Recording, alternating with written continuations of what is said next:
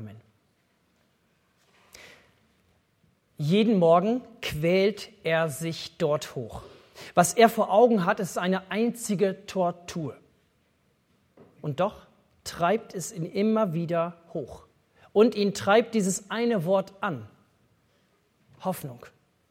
Über Kopf, auf dem Rücken liegen, die Hände schwielig, blutig, ein dünner Atem da oben und vor allem ganz wenig Licht. Doch selbst das hindert ihn am Malen nicht. Tag für Tag, Woche für Woche, Monat für Monat quält er sich hoch auf das Gerüst, um am Ende mit dem letzten Tageslicht völlig verschwitzt, mit steifen Knochen wieder den Weg in seine einsame Stube zu finden. Dort überkommen ihn dann die Zweifel. Ist es das wert, sich da oben im Windschatten der zugigen Kapelle immer wieder in Gefahr zu bringen? Und wird sich je ein Mensch an das erinnern, was er da oben Tag aus, Tag ein darzustellen versucht? Eines Abends ist es so schlimm, dass ihm aller Mut schwindet. Er ist hoffnungslos, alle Hoffnung los. Und so schreibt er in einem seiner letzten Zeilen eines Gedichtes schließlich diesen einen Satz. Ich bin kein Maler. Ich bin kein Maler.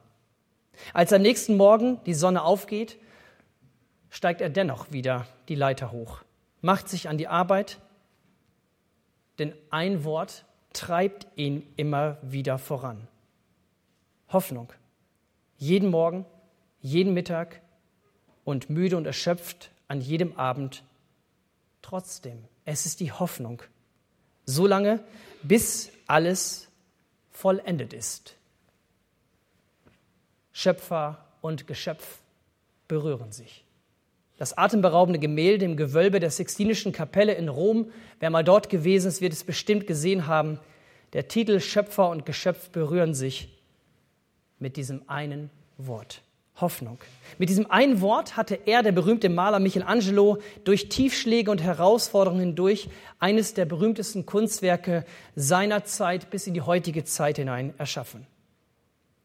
Hoffnung. Antriebsfeder, Hoffnung, der einzige Grund, nicht aufzugeben und das zu schaffen. Was gibt dir heute Morgen hier in unserer Kirche begründet Hoffnung darauf, dass sich in deinem Leben noch mal etwas verändert und dass sich tatsächlich Schöpfer und Geschöpf, Himmel und Erde wieder neu berühren? Da, wo du dich fragst, wie du Anfang der Woche das gestalten wirst, wie du es schaffen wirst in der Schule oder im Beruf, da, wo dich die Sorge umtreibt, dass die dunklen Gedanken zu Hause doch dir wieder allen Mut nehmen wollen und wo du mit allem Mut der Verzweiflung zwar die Hoffnung in dir trägst, dass er oder sie noch gesund wird, aber im Grunde merkst du immer mehr, die Hoffnungslosigkeit scheint zu siegen. Der heutige Bibeltext Ganz vom Anfang des Petrusbriefes gibt uns eine, wie ich finde, besonders tröstende Antwort darauf, wodurch unser Leben eine begründete Hoffnung und eine bleibende Berührung zwischen Himmel und Erde findet. 1. Petrus 1. Gelobt sei Gott, der Vater unseres Herrn Jesus Christus, der uns nach seiner großen Barmherzigkeit wiedergeboren hat zu einer lebendigen Hoffnung durch die Auferstehung Jesu Christi von den Toten es ist die Hoffnung auf ein ewiges, von keiner Sünde beschmutztes und unzerstörbares Erbe, das Gott im Himmel für euch bereithält. Bis dahin wird euch Gott durch seine Kraft bewahren, weil ihr ihm vertraut. Aber dann am Ende der Zeit werdet ihr selbst sehen, wie herrlich das unvergängliche Leben ist, das Gott schon jetzt für euch bereithält. Darüber freut ihr euch von ganzem Herzen, auch wenn ihr jetzt noch eine kurze Zeit auf manche Proben gestellt werdet und viel erleiden müsst. So wird sich euer Glaube bewähren, sich wertvoller und beständiger erweisen als pures Gold, das im Feuer vollkommen gereinigt wurde. Denn ihr kennt das Ziel eures Glaubens, die Rettung für alle Ewigkeit.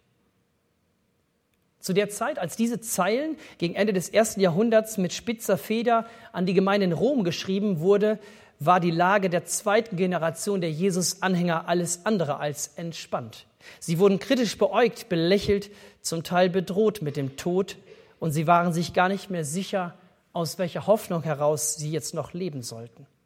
Sie spürten genau, dass ein rein positives Denken im Sinne eines Komm, das wird schon werden, nicht weiterhelfen würde. Und deshalb versucht der Schreiber dieses Briefes seinen Leuten damals und auch uns heute in dreierlei Hinsicht die Hoffnung als Treibstoff für die Seele mit auf den Weg zu geben. Das erste, begründete Hoffnung ist mehr als äußerer Optimismus. Begründete Hoffnung ist mehr als äußerer Optimismus. Wenn es hier zu Beginn heißt, gelobt sei Gott, der uns nach seiner großen Barmherzigkeit wiedergeboren hat zu einer lebendigen Hoffnung durch die Auferstehung unseres Herrn, dann wird darin deutlich, was der Grund, was die Begründung für unsere Hoffnung ist. Nichts weniger als das, worauf wir jetzt in der Passionszeit tatsächlich hinleben und hinfiebern. Jesus, er hat den Tod besiegt. Er, der alles Leid, der alle Not, alle Schuld dieser Welt zu tragen bereit war und der auch unsere Lasten trägt. Die Angst davor, dass wir mit unseren Fragen allein sind. Die Sorge davor, wie es weitergehen wird in der Zukunft ohne einen Menschen, den wir geliebt haben. Und die Ahnung, dass sich mit dem Fortschreiten der Zeit unsere persönliche Hoffnung wie vom Wind verweht zu verflüchtigen scheint. Hoffnung darauf, doch dieses eine Ziel zu erreichen, doch wieder ins Gespräch zu kommen, dies eine noch zu schaffen. All das ist überwunden diese Angst davor, es könnte nicht reichen. Diese Angst davor, dass sich Himmel und Erde eben nicht finden und berühren. Weil Jesus sagt, ich lebe und ihr sollt auch leben. Das ist unsere von innen her begründete Hoffnung, aus der wir jetzt in der Passionszeit auch schon leben. Hätten wir sie nicht, könnten wir sie einpacken. Gäbe es keine Fastenzeit, gäbe es kein Besinnen auf das, was wesentlich ist, weil das Wesentliche bereits passiert ist. Viel mehr als das, was uns selbst als Optimierung immer wieder von außen herangetragen wird. Du sollst das und das tun, damit du. Aber je mehr unser eigenes Leben von einem uns selbst tragenden Optimismus getragen wird, umso hoffnungsloser ist es. So als wenn man dem HSV jetzt sagen würde, das klappt doch noch im mittleren Bereich zu landen. Aber eine von innen her getragene Hoffnung bedeutet, dass jemand da ist, der hat einen Grund, warum es Hoffnung gibt. Eine von innen herausgetragene Hoffnung rechnet tatsächlich damit, dass Gott selbst in unser Leben eingegriffen hat und eingreift. Heute und hier. Vor einiger Zeit schrieb mir ein befreundeter Pastor, wir haben gemeinsam das Examen gemacht, ein Pfarrer, er und sie sind beide Pfarrer, Stellenteiler. Ich habe sie noch vor mir, beide hochintelligent, vielseitig begabt.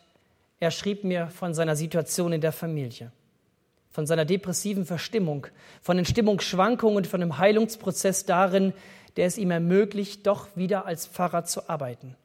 Und er schrieb mir von seinem Sohn, meinem Patenkind, das ebenfalls umgeben von Pfarrhaus, Gemeinde und den Mitschülern auch mit einer bipolaren Störung leben muss. Als ich diese Zeilen las, da lief es mir heiß und kalt den Rücken runter.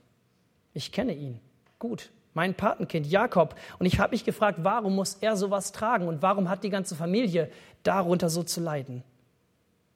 Doch am meisten berührte mich eine andere Mail, an deren Ende dann dieser eine Satz stand. Der Herr legt uns eine Last auf, aber er hilft uns auch. Das kann nur der, der ein für allemal alle Lasten getragen hat. Der Herr legt uns eine Last auf, aber er hilft uns auch. Und mit diesem Satz wurde mir deutlich, in unserer Beziehung zu Gott geht es nicht um einen nach außen zu vertretenden Optimismus, sondern um eine innere Hoffnung, die uns trägt. Deshalb der zweite Gedanke, Achtung, Hoffnungsträger gesucht. Achtung, Hoffnungsträger gesucht. Wenn der Verfasser des mittleren Teils unseres Bibeltextes davon redet, dass sich unser Glaube bewähren muss, dann denken wir dabei weniger an die sogenannten Helden des Glaubens als daran, dass wir so manche Bewährungsproben immer wieder in unserem Alltag haben. Dinge, die uns herausfordern und vielleicht die uns auch überfordern, weil wir denken, das muss ich als Christ verstehen, das muss ich doch längst so gelebt haben. Unser Bibeltext blendet die Frage danach nicht aus, wenn es in Vers 6 heißt, freut euch von ganzem Herzen, auch wenn ihr jetzt noch für eine kurze Zeit auf manche Proben gestellt werdet und viel erleiden müsst. Das heißt, unsere innere Freude ist nicht von äußeren Widerständen abhängig oder davon, dass sie überwunden werden, weil sie sich aus einer Hoffnung speist, die weit über uns selbst hinausweist und sagt, da will ich einmal hin. Denken wir noch einmal an Michelangelo. Das male ich und das will ich zeigen. Himmel und Erde verbinden sich und darum sind Hoffnungsträger gesucht. Und der dritte und letzte Gedanke, das Ziel der begründeten Hoffnung, das Beste kommt zum Schluss. Wenn es am Ende heißt, eure Freude ist grenzenlos, ihr kennt das Ziel eures Glaubens, die Rettung für alle Ewigkeit, entdecken, dann entdecken wir darin eine Hoffnung, die ein Ziel hat. Dieses Ziel ist die ewige Verbindung zwischen Himmel und Erde, zwischen Geschöpf und Schöpfer. Wir ahnen, wenn wir mit Gott leben, dass wir in einer Verbindung zu ihm leben dürfen, aber dass immer noch da Dinge sind, die uns vielleicht manchmal nur ganz knapp, aber doch immer wieder von ihm trennen. Die endgültige Verbindung steht noch aus. Aber wenn das wirklich wahr ist, dass Jesus wirklich den Tod besiegt hat, dann leben wir aus einer begründeten Hoffnung, dass unser Leben durch solch eine Berührung zwischen Himmel und Erde tatsächlich ein bleibendes Ziel, ein Zuhause bei Gott für uns bereithält. Und daraus dürfen wir nicht nur, aber ganz besonders in diesen Wochen der Passionszeit unsere Kraft schöpfen und dabei mit Michelangelo voller Hoffnung sein. Amen.